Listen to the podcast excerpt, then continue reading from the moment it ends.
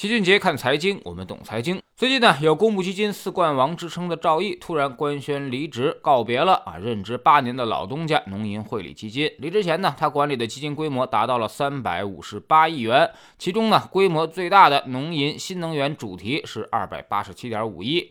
这次突然离职，留下了二百六十八万持有人是一脸懵逼啊。那么基民们突然发现，明星基金经理啊离职越来越普遍了。比如说年初啊，富国基金的刘博离职，兴全基金的董承飞离职，宝盈基金的潇潇，国泰基金的杨飞，华安基金的崔莹，这些明星管理人都纷纷离开了公募基金啊。未来呢，基民还在坚持，但是基金经理已经撤退了，这种情况可能将成为常态。首先呀，明星基金经理离职是一件再正常不过的事情，或者说只是早晚而已。这是报酬体系决定的。老七大胆预测啊，未来两年明星基金经理的离职数量一定是越来越多的，因为公募基金虽然赚得多，规模大。但是呢，说白了还是领工资和绩效的，而且未来两年行业可能还要大幅限薪，而到了私募呢，基本上就是提管理费加业绩报酬了。所以一旦打出名气，就要赶紧着趁着名气大振走私募进行募资。就拿赵毅来说，他在二零一七年才开始管理自己的第一支基金农银研究精选，上任前几年呢，他表现业绩其实也并不出色，甚至在同类基金当中排名垫底。高光时刻是从二零一九年开始压住电力设备。包括后来他接手的农银新能源主题和农银工业啊，那么都在压仓新能源。正因为踩中了这个行业风口，赵毅的收益就扶摇直上。他在二零二零年一人霸榜收益前四名，风光无限。同样，二零二一年新能源行业的景气度仍在，它的收益依旧是领先同行的。但在二零二二年，市场风格突变啊，这时候选择离职呢，就是为了防止自己的业绩突然变差，趁着自己号召力还在，赶紧去募资，等未来真的凉了。比如像中欧基金葛兰那样啊，那么已经遭到唾骂了，那时候再转恐怕就为时已晚了。其次呢，基金经理们在公募干的也其实并不开心，业绩压力很大，管理太多啊。那么他们上面还有着投委会，基本上所有的持仓和风格都会被投委会给限制死。公募基金呢也有各种的限制，不能使用衍生品，甚至仓位都不能下降太多。经常呢还会受到渠道的指责，有些人想说点真话啊，那么还被基金公司给处罚了。甚至被公司安排在高点去进行募集，最后业绩是亏得一塌糊涂，整个人都不好了。比如说，去年就有传闻说某基金经理抑郁，甚至还有跳楼自杀的啊。那么，所以呢，这一行已经越来越不好干了。第三，基金经理也出现了严重的内卷化。目前公募基金数量马上就要过万了，所以从业人员就会越来越多，年轻的基金经理逐渐的崛起，而且越来越多的行业基金和赛道基金出现。让这种业绩评估更为短视，那些长期想给投资者带来回报的投资经理很难再有出头之日了。而赛道基金经理也十分清楚，自己就是因为赶上了某个行情，所以肯定会在高点把自己也变现掉。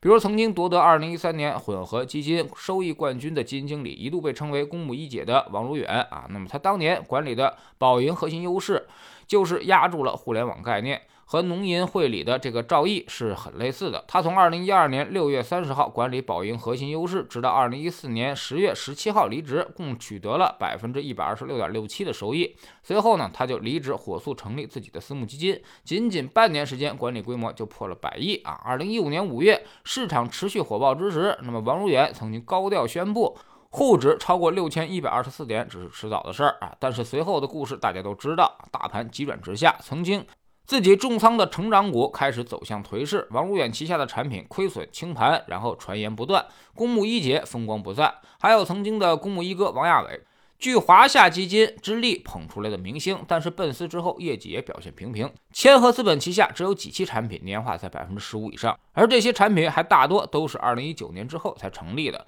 大部分产品其实这几年年化回报都很低，甚至不足百分之八。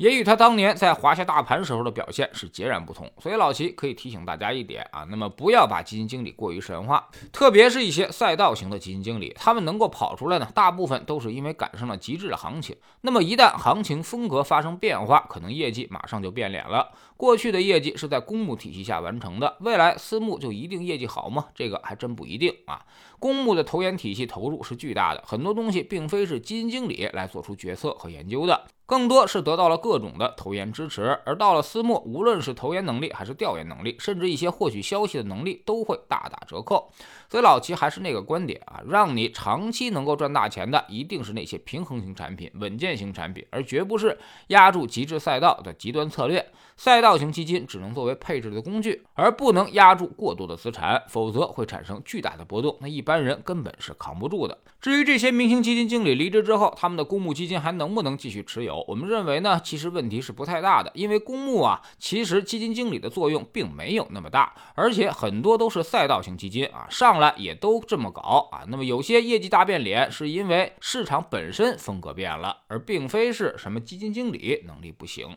在知识星球秦杰的粉丝群里面，老齐一直强调盈亏同源，市场绝不会无缘无故的给你很多收益。现在最坑的其实就是那个所谓的基金排行榜，能排到排行榜前列的几乎都是赛道型基金，而投资者按照这种热门排行方式去买基金，那么必然是发生亏损的。真正的好基金、平衡型产品是很难露出的。老齐的新书呢，就叫做《齐俊杰看财经》啊，正在京东和当当火爆预售。这本书里面，我们讲了很多投资实用的观测方法和技巧。我们总说投资没风险，没文化才有风险。学点投资的真本事，从下载知识星球找齐俊杰的粉丝群开始。新进来的朋友可以先看《星球置顶三》，我们之前讲过的重要内容和几个风险低但收益很高的资产配置方案都在这里面。在知识星球老齐的读书圈里，我们正在讲约翰伯格写的《共同基金常识》这本书啊，越简单的东西才能够越持久。事实证明啊，能够为投资者切实赚到很多钱的，都是那些平衡型产品，因为他们有一半的仓位其实在做精准的低吸高抛，